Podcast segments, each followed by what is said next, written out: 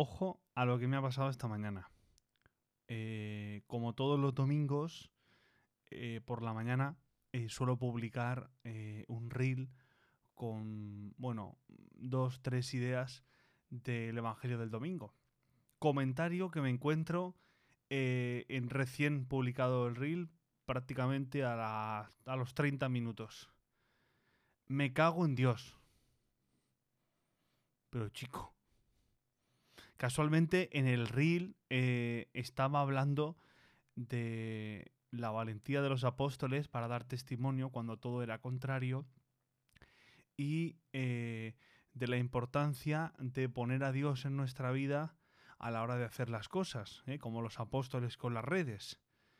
Entonces lo de me cago en Dios ya no sé si interpretarlo como que ese perfil anónimo que solo tenía tres seguidores y que hace ese comentario me quería decir que también en eso tiene presente a Dios o directamente era un insulto o, un no sé qué.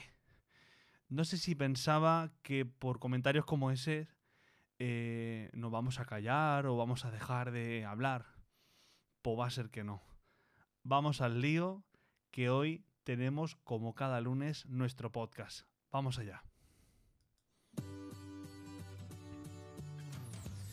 Anunciar sin miedo la verdad.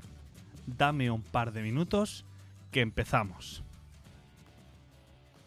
Pues sí, la valentía que tenían los apóstoles para ser libres, para que nadie cancelara su mensaje. Y sí, había gente que lo intentaba, intentaban acallarlos, no distinto a lo que vivimos nosotros. Pero ¿acaso no vivimos, decimos, se nos llena la boca diciendo que vivimos en un mundo libre, donde todo el mundo puede decir y hacer lo que uno piensa y siente? ¿Y por qué los cristianos no? Pues claro que sí. Diremos lo que pensamos, lo que sentimos y lo que nos parecen las cosas, sin que nadie nos cancele. ¿Que no está de moda lo que se dice? Bueno, eso ya es otra cuestión. Las modas pasan, la verdad permanece siempre. Consejo de hoy, lunes, ser uno mismo. Ser fiel a lo que uno vive, a lo que uno siente, en este caso, a lo que uno cree. Fiel a nuestra fe, sin miedo, sin valentía, si ya lo hicieron con Jesús, si ya lo hicieron con los apóstoles, pues que no nos calle en la boca. Anunciemos siempre, eso sí, la fe desde el respeto a pesar de que a veces a nosotros no nos respeten. Y no, no son todos los que no nos respetan, son unos cuantos. Y normalmente en redes sociales con perfiles anónimos.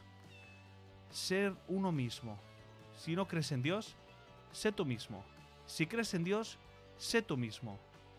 Respetemos y así todos nos respetarán.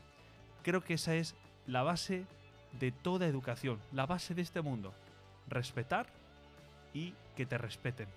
Decir lo que piensas, lo que sientes y anunciar lo que crees, sin miedo. Hasta luego.